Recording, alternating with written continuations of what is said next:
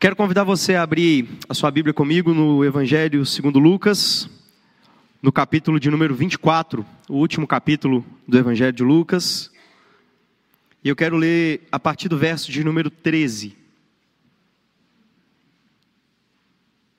Lucas 24, a partir do verso de número 13, diz assim a palavra do nosso Deus.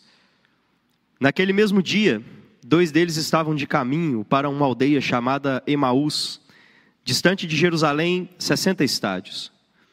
E iam conversando a respeito de todas as coisas sucedidas. Aconteceu que, enquanto conversavam e discutiam, o próprio Jesus se aproximou e ia com eles. Os seus olhos, porém, estavam como que impedidos de o reconhecer. Então lhes perguntou Jesus: Que é isso que vos preocupa? E de que ides tratando à medida que caminhais? E eles pararam entristecidos. Um, porém, chamado Cleopas, respondeu dizendo: És o único, porventura, que, tendo estado em Jerusalém, ignoras as ocorrências destes últimos dias? E lhes perguntou quais? E explicaram o que aconteceu a Jesus, o Nazareno, que era varão profeta, poderoso em obras e palavras diante de Deus e de todo o povo, e como os principais sacerdotes e as nossas autoridades o entregaram para ser condenado à morte e o crucificaram. Ora, nós esperávamos que fosse ele quem havia de redimir a Israel. Mas depois de tudo isso, é já este o terceiro dia desde que tais coisas sucederam. É verdade também que algumas mulheres, das que conosco estavam, nos surpreenderam, tendo ido de madrugada ao túmulo, e não achando o corpo de Jesus, voltaram dizendo terem tido uma visão de anjos, os quais afirmaram que ele vive. De fato, alguns dos nossos foram ao sepulcro e verificaram a exatidão de, do que disseram as mulheres, mas não o viram. Então lhes disse Jesus: ó nécios e tardos de coração, para crer tudo que os profetas disseram. Porventura não convinha que o Cristo padecesse e entrasse na sua glória? E começando por Moisés, discorrendo por todos os profetas, expunha-lhes o que a seu respeito constava em todas as Escrituras. Quando se aproximavam da aldeia para onde iam, fez ele menção de passar adiante. Mas eles o constrangeram, dizendo: Fica conosco, porque já é tarde e o dia já declina. E entrou para ficar com eles. E aconteceu que, quando estavam à mesa, tomando ele o pão, abençoou e, tendo partido, lhes deu. Então se lhe abriram os olhos e o reconheceram, mas ele desapareceu da presença deles. E disseram um ao outro: Porventura não nos ardia o coração quando ele pelo caminho nos falava, quando nos expunha as Escrituras? E na mesma hora, levantando-se, voltaram para Jerusalém, onde acharam reunidos os onze e outros com eles, os quais diziam: O Senhor ressuscitou e já apareceu a Simão. Então os dois contaram o que lhes acontecera no caminho e como fora por eles reconhecido no partir do pão. Até aqui, feche seus olhos mais uma vez, vamos orar. Senhor, nós estamos diante da Sua palavra e ela é poderosa ela é viva, ela produz vida, ó Deus, naqueles que, que a leem e que nela se atentam. Então, Pai, que o Senhor produza vida em nós hoje. Que a tua palavra penetre o mais profundo do nosso coração, apesar de nós. Cremos, ó Deus, que o Senhor vai falar conosco essa noite. Cremos por intermédio de Cristo Jesus, teu Filho, no nome de quem oramos. Amém. Quero só pedir aos irmãos um pouco de paciência. Minha voz não está 100% recuperada de uma gripe que eu tive, então pode ser que em alguns momentos eu tenha que parar para tomar uma água, tá bom? Pelo menos 12 jovens foram alvos de diligências da Polícia Civil de Minas Gerais na quinta-feira por suspeitas de envolvimento em ameaças de violência contra escolas em municípios do estado. Uma bomba aérea guiada pela Rússia atingiu um centro de transfusão de sangue na região de Kharkiv, no, no nordeste da Ucrânia, no sábado. Uma casa foi atingida por disparos de tiros na madrugada dessa quarta-feira no bairro Jardim Europa, em Uberlândia. A família dormia no momento do ocorrido e um dos locais atingidos foi o quarto de uma criança. Notícias, notícias e mais notícias desesperadoras. Eu li apenas três, mas quantas notícias eu não poderia ter trazido aqui nessa noite, que certamente deixam o coração de qualquer pessoa angustiado. Quantas e quantas vezes você não leu em uma notificação do seu telefone algo que te deixou assustado, preocupado e até desanimado? Quantas vezes você não já veio para um culto como este, mas saiu por aquelas portas e, e você não tinha certeza se a mensagem que você ouviu, se a pregação feita, se tudo aquilo que você vivenciou aqui dentro, de fato te acompanhariam porta afora? Quantas vezes a gente não se pergunta: onde está Cristo? Onde é que está Deus em um mundo caótico? Onde é que Deus se esconde, que parece não ver a maldade dos homens? Ou porque às vezes eu clamo e grito quase, mas Deus parece estar em silêncio. Porque em alguns momentos a presença dele parece tão distante ou tão inoperante como em alguns momentos da nossa vida. Talvez você já tenha feito algum desses questionamentos, ou talvez eles façam parte da sua vida diariamente. Talvez você tenha lidado com notícias, não necessariamente notícias acerca do mundo, mas notícias mais particulares, que tenham deixado você profundamente entristecido. Quem sabe a notícia de uma doença, quem sabe a notícia de um falecimento, quem sabe a notícia de um negócio que tem de fechar as portas, quem sabe a notícia da perda de alguma coisa muito valiosa, quem sabe a notícia de coisas que te abalam e lidar com isso parece difícil, para não dizer impossível. Lidar com o desânimo que nos cerca em momentos de notícias ruins parece ser quase incontrolável, mas eu quero dizer uma coisa para vocês nessa noite: o crente não é guiado pelas notícias do seu tempo. O crente não é governado pelas notícias ruins de um tempo mau. O crente não pode ser dirigido por situações ruins que o acometem durante a sua vida. Esses homens aqui estavam vivendo a pior notícia que poderiam. Eles estavam falando acerca das últimas notícias que eram tenebrosas que eram maléficas, que eram angustiantes, que causariam espanto em qualquer pessoa. E certamente, como em muitos casos, ou o que acontece conosco, essas notícias geravam algumas, alguns sentimentos no coração desses homens. E eu quero abordar alguns deles e mostrar como não há motivo para ficarmos desesperados com as notícias ruins do nosso tempo. Uma das coisas que salta aos olhos quando nós olhamos para um texto como esse é o desânimo que toma conta desses homens. Você já ficou frustrado? Já ficou desanimado? Você já teve uma expectativa muito grande que foi quebrada? Já colocou o coração em alguma coisa e de alguma maneira aquilo que capturou o seu coração, aquilo que fez com que você depositasse as suas expectativas, começa a escorrer por entre os seus dedos e agora você não vê mais uma luz no fim do túnel ou você não tem mais a expectativa de que aquilo aconteça. Olhe para o texto de novo comigo, para os versos 13 e 14. O texto diz assim: Naquele mesmo dia, dois deles estavam de caminho para uma aldeia chamada Emaús, distante de Jerusalém, 60 estádios, e iam conversando a respeito de todas as coisas sucedidas. Qual que é o grande problema aqui? O grande problema aqui tem a ver com frustração. Como eu disse, tem horas que a gente se frustra. Eu me lembro do meu primeiro ano de seminário e eu tive uma reprovação. É ruim, você tem que prestar conta para o presbitério. Antes eu prestava conta só para meu pai e para minha mãe. Agora não, era para o presbitério, para o conselho da igreja. Era um negócio complicado. Mas eu me lembro que a sala toda saiu, eu fui reprovado por um ponto. E aí eu me lembro que eu fui voltar depois e tentar conversar com meu professor, ver se ele dava um trabalho, fazer alguma coisa. Era um ponto, não é possível que ele me reprovar por um ponto. E eu lembro que ele falou: não dá para te dar um ponto, que Deus te abençoe, vai e não peques mais. Eu falei, tá bom. E aí eu lembro que o trajeto do seminário até em casa, ele nunca foi tão ruim como naquele dia.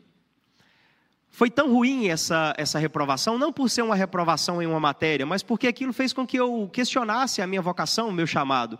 E eu me lembro de voltar para casa e ser angustiante. Eu me lembro de voltar desanimado e não querer cursar mais um semestre. E querer até desistir, abrir mão e falar: ah, Isso aqui não é para mim, eu não dou conta de acompanhar o ritmo dos, dos estudos, é muito pesado, é muito para minha cabeça. E às vezes, outras coisas tomam conta do nosso coração que geram desânimo em nós, que fazem com que um trajeto comum se torne pesado, que fazem com que a correria do dia a dia se torne tensa e você não veja mais o brilho nas coisas. Em alguns momentos, os dias se tornam cinzas. E para esses discípulos aqui, os dias haviam ficado cinzas. Eles estavam indo de Jerusalém para Emaús. Era domingo, o dia que o Senhor havia ressuscitado. Por que não esperar em Jerusalém para vê-lo? Por que não gastar tempo esperando para contemplar a face de Cristo? Não, eles vão ir para Emaús, era uma distância de mais ou menos 11 quilômetros. Eles fariam aquele trajeto a pé.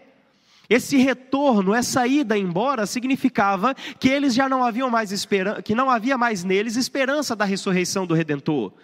Por mais que eles já houvessem ouvido e escutado algumas coisas, eles não mais conseguiam crer. Aquele homem que era poderoso em obras, aquele homem que operou sinais e maravilhas, não estava mais entre eles. Aquele que era o grande redentor aguardado, o Messias, não estava mais ali, estava em uma sepultura. Para que permanecer aqui então? Por que não ir embora? Porque já percebeu que a morte tem o poder de causar uma estranheza muito profunda na gente? Desde que o pecado entrou no mundo, pessoas morrem e nós nunca nos conformamos com a morte ela não é natural. A quantos velórios você já foi? Quantas pessoas você já não presenciou descendo à sepultura e até hoje, ao receber a notícia que alguém faleceu, isso é estranho. Só que existe uma coisa mais profunda aqui: essas, esses casos de morte causavam estranheza em relação a Jesus. Os homens pareciam não entender quem era Jesus. Lembra quando Lázaro morreu? E quando Jesus vai ao encontro de Marta e Maria, o que elas dizem? Ah, Senhor, se o Senhor estivesse aqui. Se o Senhor não tivesse se atrasado um pouco. Ah, Senhor, o Senhor perdeu o time. Talvez quatro dias atrás desse para fazer alguma coisa, mas agora, a essa altura do campeonato. Ah, Senhor, só nos resta lamentar. Se o Senhor estivesse aqui, meu irmão não teria morrido. Lembra da filha de Jairo? Quando Jesus chega e fala assim: a criança não morreu, ela apenas dorme. E as pessoas começam a rir da cara dele. O texto bíblico declara que as pessoas começam a rir. Como assim? Ela dorme, ela morreu. A morte gera estranheza. Esses homens, eles talvez até pudessem entender que Cristo, em alguns momentos, ressuscitou mortos, mas ressuscitar a si mesmo. Aquele que agora desceu à sepultura, voltar de lá, ah, isso não pode acontecer. Não é possível isso. E eu fico imaginando o olhar de decepção e frustração. Eu fico imaginando aquela sensação, sabe aquela sensação de 7 a 1? Você sai depois e olha um para a cara do outro e você fala assim: e agora? Vão seguir a vida, vão trabalhar e é isso aí. Aquela sensação de, nossa, deu errado, acabou o gás, é domingo na hora do almoço, o feijão está na metade. Pense na frustração mais profunda que você pode imaginar ainda. Pense você depositar toda a sua esperança em algo. Pense você acreditar que o seu resgatador finalmente havia chegado, que agora tudo aquilo que os profetas profetizaram por séculos havia estava ali para se cumprir se concretizar, mas não, Cristo morreu. E aí eu imagino esses dois homens entristecidos, cabisbaixos, caminhando talvez até mais lentamente. E meus irmãos, é interessante que na nossa vida, por várias e várias vezes, o nosso caminhar é assim: cabisbaixos, desanimados, porque a sensação talvez não seja que Cristo está morto, mas que Ele esteja distante. Tem horas que nós levamos a nossa vida e a rotina se tornou pesada, é cansaço, é angústia, é frustração, aquilo que eu esperava que Cristo fizesse aquele problema que eu esperava que ele solucionasse, aquela luz que eu gostaria que ele lançasse sobre o meu entendimento, de alguma maneira aquilo que eu esperava não veio. E o meu coração agora, como que dilacerado, tem dificuldade em confiar, em confiar que Deus está presente, ou pelo menos que Ele se importa comigo. Essa é a história da humanidade desde que o mundo é mundo. Olhe para os nossos irmãos do passado no deserto. Eles esperaram por aquele grande livramento de Deus. O Senhor vai lá e os livra com mãos poderosas, mas eles são impacientes. E aí, quando estão no deserto e Deus está falando com Moisés no monte, eles, fazem, eles falam assim: Arão, faça deuses para que nós possamos seguir. Aí um bezerro de ouro é levantado, e Arão diz: Eis aí, ó povo de Israel, o teu Deus que te tirou do Egito. Por ingratidão, eles murmuram em cada parada. Não existe água aqui para beber, ou as águas são amargas, não há comida para nós. Por ingratidão e talvez por cegueira espiritual, eles murmuram: era melhor ter ficado no Egito, era melhor a vida de escravidão do que vir para cá. Quantas e quantas vezes nós caminhamos e temos dificuldade de entender que os planos do Senhor vão muito além dos nossos que a agenda de Deus não bate com a nossa, que Ele é o autor da eternidade, Ele entende a eternidade, nós não entendemos nem o tempo presente. Ah, mas tem hora que nós queremos nos perder nas angústias da vida. Tem hora que Deus pode nos dar todas as evidências que Ele está do nosso lado. Tem hora que Deus pode nos sustentar de todas as formas. Tem hora que Deus pode nos mostrar por A ou mais B que Ele se importa conosco, que nós fazemos parte do povo dele, o nosso coração ainda duvida, o nosso coração ainda se angustia, nós ficamos desanimados. E sabe por que, que nós ficamos desanimados? Não é porque nos frustramos com o Senhor, é porque nos frustramos com as nossas expectativas, expectativas que criamos e que às vezes são falsas. E aí, às vezes, Deus não atende essas expectativas. Quantas igrejas não estão cheias porque acreditam que Deus tem para oferecer para aqueles homens prosperidade, saúde? Quantas igrejas não estão cheias porque esperam que Deus de alguma maneira barganhe com eles? Quantas vezes, meus irmãos, nós não vemos expectativas frustradas porque nós queremos que Deus ele de alguma maneira cumpra a nossa agenda. Quantas e quantas vezes nós não servimos a um Deus por promessas que ele nunca fez? E aí a gente cita ditado popular como se fosse versículo bíblico. E a gente coloca isso quase que como certeiro. E nós caminhamos com expectativas falsas. Não, eu tenho certeza que Deus vai me fazer próspero, eu tenho certeza que Deus vai me dar saúde, eu tenho certeza que Deus vai abrir uma porta de emprego, eu tenho certeza que Deus vai cuidar de mim nessa e naquela área, e se Ele não cuidar? E se de alguma forma Deus não nos atender conforme as nossas expectativas, e se por algum momento a voz dele se silenciar?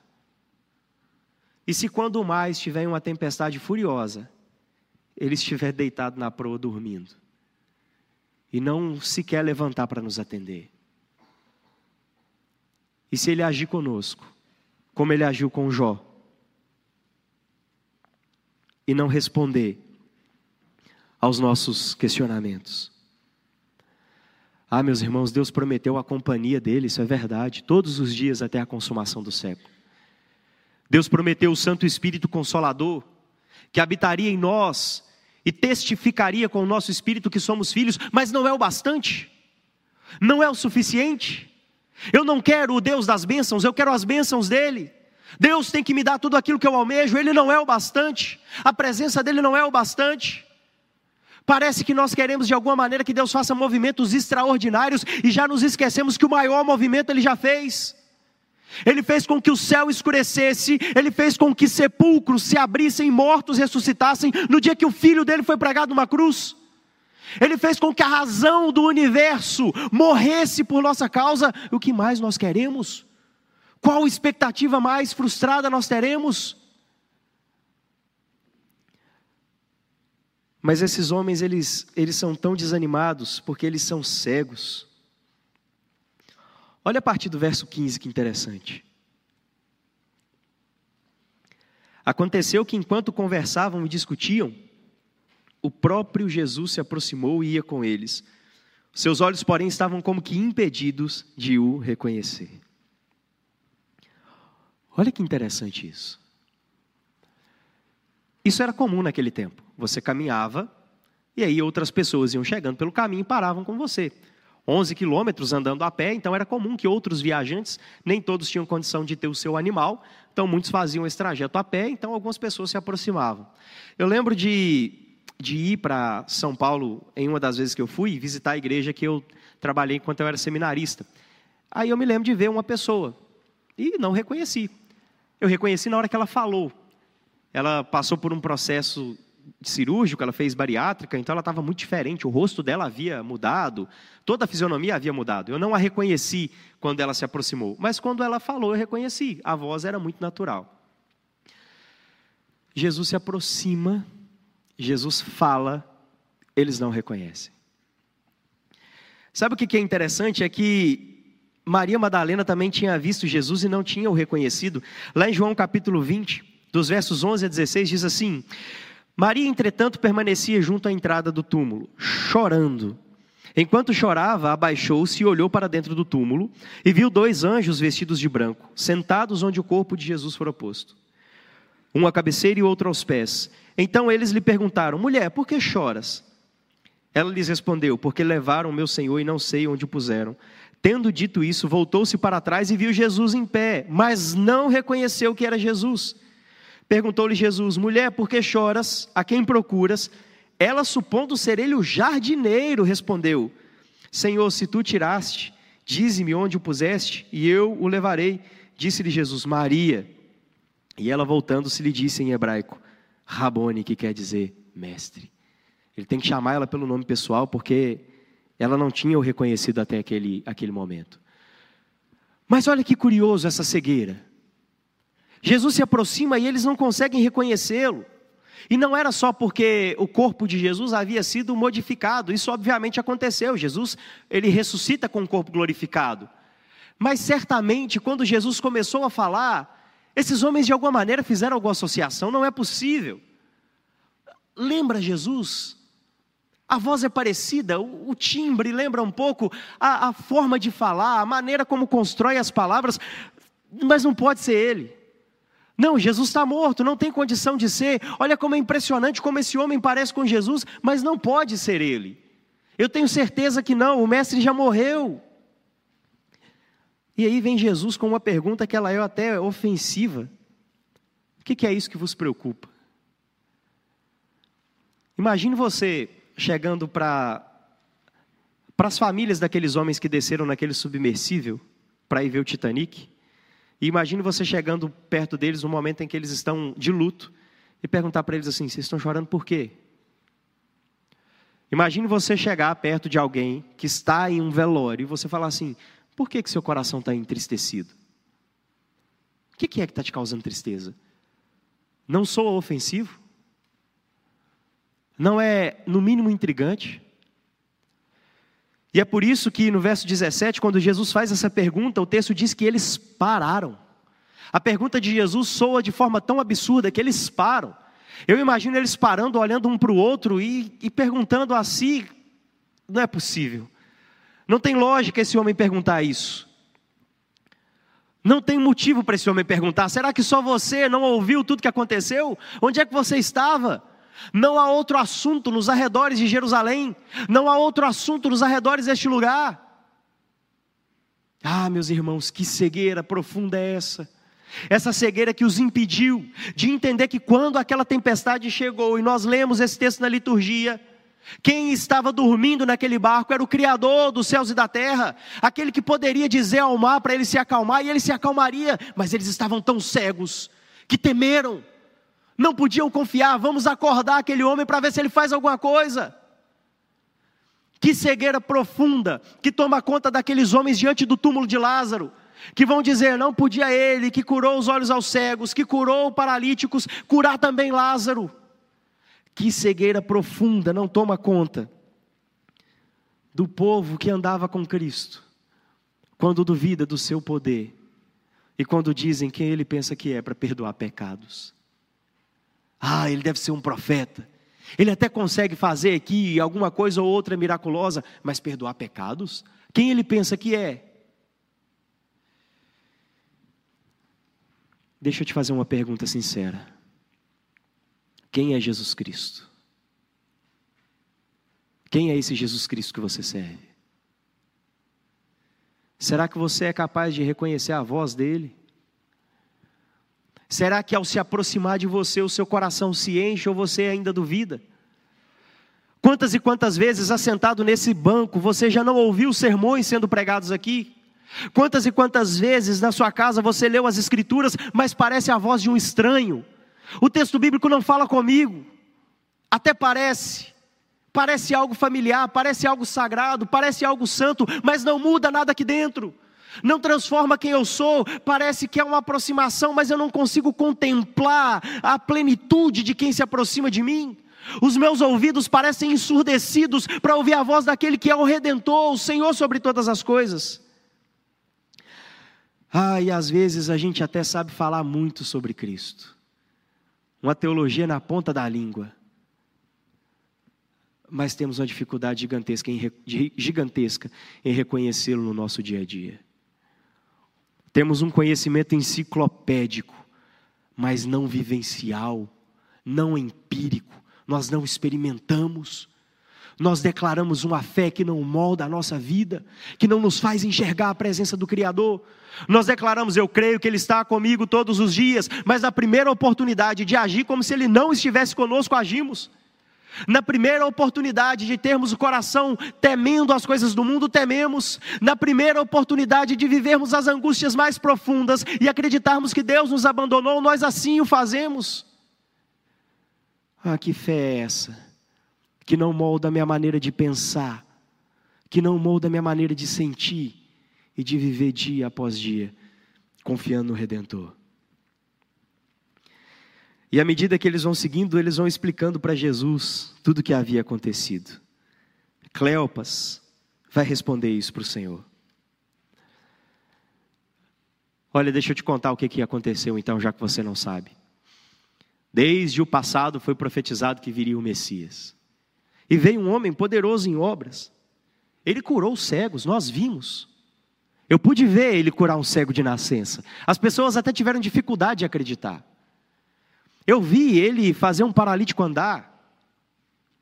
Eu andava com ele e de repente havia uma multidão, e chega um menino com cinco pães e dois peixes, e aquilo alimenta toda aquela multidão. Eu vi, eu vi ele operando sinais, mas ele morreu. Já é o terceiro dia, ele não está aqui mais. Nós vimos a sua morte, ele parecia fraco. Ele foi pendurado numa cruz, os homens batiam nele, ele não fazia nada. E havia até um outro crucificado do lado dele e disse assim: Salva a a nós também. Mas ele não podia. O poder dele parecia ter sumido naquele momento. Foi isso que aconteceu.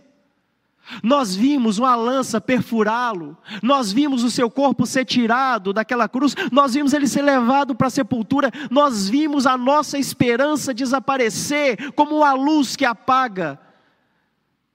É isso que aconteceu. É isso que aflige o nosso coração. Ah, é tarde, nós não podemos fazer mais nada. Sabe o que, que soa estranho aqui? Uma expressão. Já é o terceiro dia desde que sucederam essas coisas. Já é o terceiro dia. Era para o coração deles estar cheio de expectativa, cheio de uma, um anseio para poder contemplar a face de Cristo. Havia quase que um desprezo daquilo que os profetas já haviam dito anteriormente. Esses homens tinham o Antigo Testamento em mãos, eles já haviam lido e relido. Eu acho interessante que Jesus, em vários momentos, disse isso. Lá em Mateus capítulo 17, versos 22 e 23, ele diz assim: Reunidos eles na Galiléia, disse-lhes Jesus: o filho do homem está para ser entregue nas mãos dos homens. Estes o matarão, Jesus predizendo a sua morte, mas ao terceiro dia ressuscitará. Então os discípulos se entristeceram. Ele vai ressuscitar. A tristeza aqui. Mais adiante, outra vez, no capítulo 20 de Mateus, diz assim: Estando Jesus para subir a Jerusalém, chamou à parte os doze e em caminho lhes disse: Eis que subimos para Jerusalém, e o filho do homem será entregue aos principais sacerdotes e aos escribas. Eles o condenarão à morte e o entregarão aos gentios para ser escarnecido, açoitado e crucificado, mas ao terceiro dia ressurgirá. Sabe, nós lemos isso. Jesus até falou. E sabe uma coisa que a gente está lembrando aqui agora? Para você que desconheceu o que está acontecendo, algumas mulheres foram lá e falaram que viram ele, tiveram uma visão. Mas, meus irmãos, até que ponto o testemunho de alguém parece ser tão absurdo que não produz em nós esperança? Você já ouviu uma notícia que você falou assim: não, não dá para acreditar nisso que você está falando? Eu não acredito. Só acredito vendo. Se alguém chegasse aqui hoje e dissesse assim: olha, eu estava num velório e o morto ressuscitou, ele levantou e saiu andando, isso não soaria absurdo? Olha, vieram algumas mulheres e disseram para nós que ele ressuscitou, mas não pode acontecer. Deve haver uma explicação lógica para isso. O corpo deve ter sido roubado, não é possível. Eles devem ter tirado de lá, devem ter tirado para limpar, deve haver uma explicação lógica. É claro, também deveria haver uma explicação lógica e racional, sem ser algo poderoso, para aquele mar ficar calmo. Deve haver uma explicação lógica para Lázaro sair daquele túmulo depois de quatro dias. Deve haver uma explicação lógica para aquele cego enxergar. Deve haver uma explicação lógica para toda aquela multiplicação de alimentos.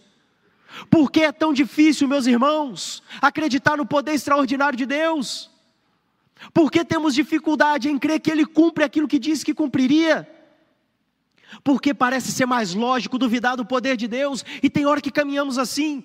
Eu creio num Deus que agiu poderosa e miraculosamente em toda a história das Escrituras, mas na minha vida não. Na minha vida Deus não pode agir com poder. Somos céticos. Queremos dizer que nós somos ah, é porque eu sou muito tradicional, então eu não creio no poder extraordinário de Deus. Você está colocando Deus numa caixa e reduzindo. Deus é poderoso para fazer coisas que nós sequer imaginamos. O problema é que nós não cremos. O mesmo Deus que abriu o mar vermelho é o mesmo Deus que se faz presente aqui hoje. O mesmo Deus que conduziu o povo dele é o mesmo Deus que cuida da sua vida. Por que duvidar do poder dele? Por que acreditar que o seu problema é maior do que ele? Por que acreditar que a doença que chegou até a sua família? Por que acreditar que o seu problema financeiro, que o seu problema familiar, que o seu problema contra o pecado é maior do que Cristo? Não é. E Ele tem poder para te livrar das amarras do pecado e fazer infinitamente mais. Ah, mas nós temos que aprender a crer. E por que, que nós temos que aprender a crer?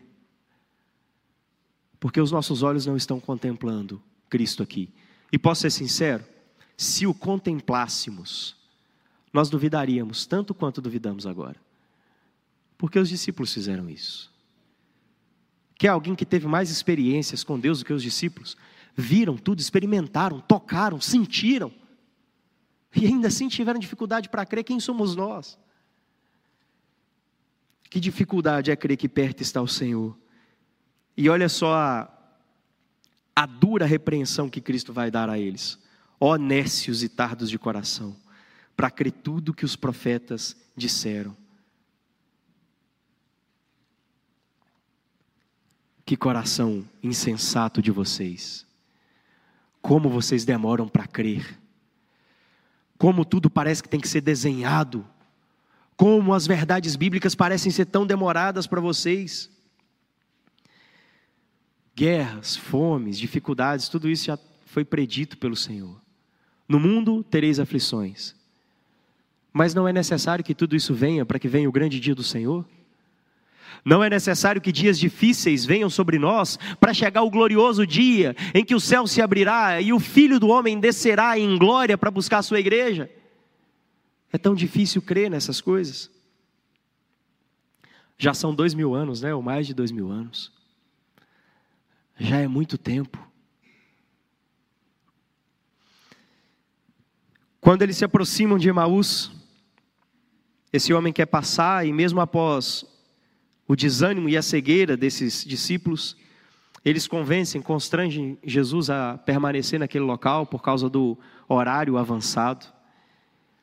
E aqui acontece algo excepcional, e eu quero caminhar para encerrar lendo a partir do verso 28. Olha comigo para a sua Bíblia. Quando se aproximavam da aldeia para onde iam, fez ele menção de passar adiante, mas eles o constrangeram, dizendo: Fica conosco, porque é tarde. E o dia já declina. E entrou para ficar com eles. E aconteceu que, quando estavam à mesa, tomando ele o pão, abençoou e, tendo partido, lhes deu. Então se lhe abriram os olhos e o reconheceram, mas ele desapareceu. Naquele momento aconteceria algo singular. Meus irmãos, nós participamos da ceia do Senhor. E eu quero repetir o que eu falei no momento da ministração da ceia. Não é apenas um memorial. Há uma realidade espiritual nesse ato. Somos alimentados verdadeiramente do Cordeiro. Mas o símbolo, ele é pedagógico e didático. Porque por mais que a voz de Jesus lembrasse, por mais que esses homens declarem depois, não nos ardia o coração, o coração queimava, como se o céu tomasse conta de nós. Por mais que tudo isso acontecesse, não foi o bastante. Mas quando Cristo pega o pão e parte, nesse momento os olhos são abertos. Naquele momento eles entenderam. Naquele momento eu imagino esses homens extasiados. Eu imagino esses homens olhando um para o outro, se perguntando: como? É Ele! Como é possível? Como nós não reconhecemos? Ah, mas naquele momento de participar daquele ato tão perfeito que era a ceia do Senhor, naquele momento de participar de algo que transmitia ao coração a realidade da ressurreição, eles anunciavam a morte do Senhor, a comer o pão e a beber o cálice, mas anunciavam a morte até que ele venha, porque ele ressurgiu, porque ele está vivo e porque ele voltará, porque ele cumprirá a sua promessa de tomar do fruto da videira conosco na eternidade. E agora ele estava ali, diante daqueles homens, e os seus olhos, como que tendo as escamas retiradas, podem contemplar, mas Jesus desaparece. Como? Não sei. Não faço ideia, não me pergunte, e nem a nenhum teólogo, ninguém vai saber te responder como é que Jesus desaparece aqui. Se é de uma forma natural, enquanto eles estão distraídos, ele sai, ou se ele, pelo seu poder, simplesmente desaparece, creio que tem mais a ver com isso. Mas a cena é tão poderosa que esses homens haviam andado 11 quilômetros. Imediatamente após isso, eles voltam 11 quilômetros, porque eles precisam contar o que eles haviam presenciado. Eles vão chegar e vão dizer: O Senhor ressuscitou.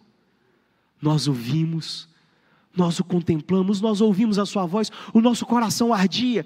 Não podia ser um profeta, não podia ser um viajante qualquer, não podia ser um homem qualquer, alguma coisa profunda acontecia em nós. Deixa eu te dizer uma coisa, preste bem atenção. O Senhor vive, o Senhor ressuscitou. Aquela sepultura não foi forte o bastante para segurá-lo.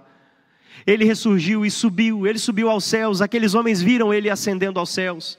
Ele está à destra do Pai, governando sobre todas as coisas, e um dia ele voltará. Um dia, aqueles que estiverem à sepultura, já mortos, ressuscitarão primeiro, os crentes em Jesus, e os nossos olhos contemplarão a glória do Filho do Homem, uma glória que preencherá toda a terra. E aqueles que negaram a existência de Cristo terão seus joelhos dobrados, a sua dura cerviz quebrada, e toda a língua vai confessar que Cristo Jesus é o Senhor. Vai chegar um dia que o tempo de dor vai acabar, que o tempo de sofrimento vai acabar, então creia Cristo ressuscitou, aleluia.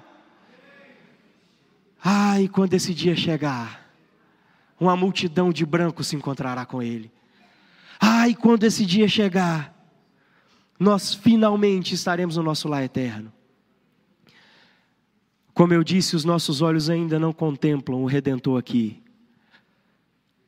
Mas a fé é a certeza de coisas que se esperam e a convicção de fatos que não se veem. Eu sei que nós não podemos vê-lo, mas podemos estar convictos de que ele se faz presente aqui. Eu sei, meu irmão, que às vezes pode parecer que no seu dia a dia ele está distante, mas ele está perto, ele não abandona os seus, ele não deixa o seu povo, não há um momento sequer que a presença de Cristo não seja real conosco. Não há um dia sequer que a poderosa mão dele não esteja sobre nós, adiante e atrás, como o salmista diz no Salmo 139, nos guardando e nos protegendo. Não há um dia sequer que não podemos descansar na certeza de que ele virá buscar a sua igreja. Creia nisso, confie nisso de todo o seu coração, porque um dia os seus olhos vão contemplar a plenitude da glória de Deus na face de Cristo. Eu quero orar com você. Nós oraremos, receberemos a bênção. E eu quero pedir a você para não sair logo depois. Nós teremos o pós-lúdio com mais um momento de louvor, conduzidos pelo nosso coral. E em seguida, após o coral cantar e fazer o prelúdio, aí sim nós estamos despedidos. Vamos orar. Feche os seus olhos. Senhor Deus, louvado seja o nome do Senhor, porque o teu filho Cristo Jesus vive porque aquela sepultura não foi mais poderosa do que ele. Louvado seja o Senhor, porque a morte morreu na morte de Cristo. Porque nós podemos dizer: onde está a morte, a tua vitória? Onde está a morte, o teu aguilhão? Louvado seja o Senhor, porque um dia Cristo retornará em glória, e esses olhos humanos contemplarão a face daquele que é a plenitude da glória de Deus. Louvado seja o Senhor, porque podemos ter a convicção, por mais doído que sejam os dias, por mais que notícias ruins nos cerquem, que o Senhor está conosco todos os dias, e que por mais que aflições façam parte da vida, o Senhor já venceu o mundo, o Senhor já conquistou a vitória por cada um do teu povo naquela cruz. Louvado seja o Senhor, porque nós não sentiremos a morte eterna, mas desfrutaremos de delícias perpetuamente. Ah, meu Deus, enquanto esse dia não chega, sustenta o teu povo. Eu sei que há aqui nessa noite corações desanimados, corações desamparados. Meu Deus, restaure o vigor espiritual, restaure a alegria da salvação naqueles que estão entristecidos, restaure a fé daqueles, ó Deus, que a fé já fraquejou, restaure, meu Deus, a plena convicção da presença do Senhor naqueles corações que caminham duvidosos e fortalece, meu Pai, aqueles que já confiam plenamente no Senhor. Ah, meu Deus, que o teu Santo Espírito nos guarde e nos proteja dia após dia, até o glorioso retorno de Cristo. Nós assim oramos, em nome dEle. Amém.